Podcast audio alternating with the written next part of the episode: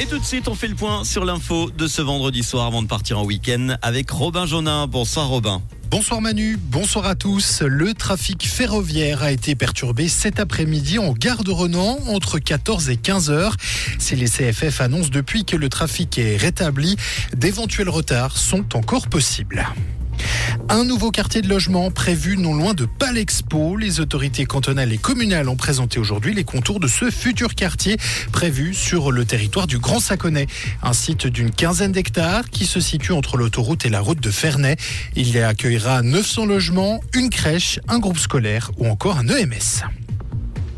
Le Parlement suisse s'intéresse à nouveau au remboursement des soins dentaires. La commission de santé du Conseil national a examiné cette semaine une initiative parlementaire à ce sujet.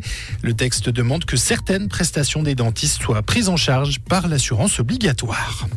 Le Japon aurait posé un engin sur la Lune. Le module spatial japonais Slim semble avoir réussi son alunissage avec une précision inégalée.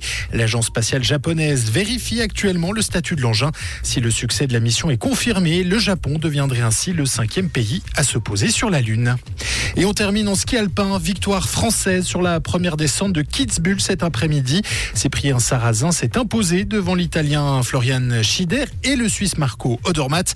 Le Nilvadien devra donc encore attendre avant d'inscrire son nom au palmarès de la mythique épreuve. Demain, une nouvelle descente est au programme sur la Streif. Merci Robin. Retour de l'info tout à l'heure à 19h. Comprendre ce qui se passe en Suisse romande et dans le monde, c'est aussi sur Rouge.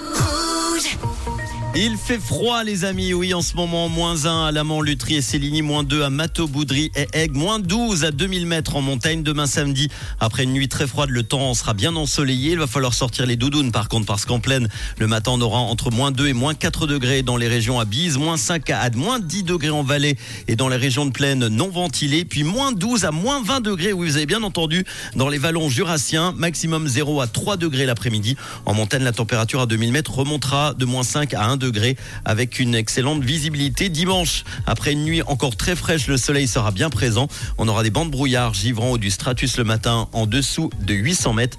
Il faudra rester bien couvert avec en pleine minimum moins 3 à moins 8 degrés, maximum 3 à 5 l'après-midi avec un fort redout en montagne du côté de la moyenne montagne.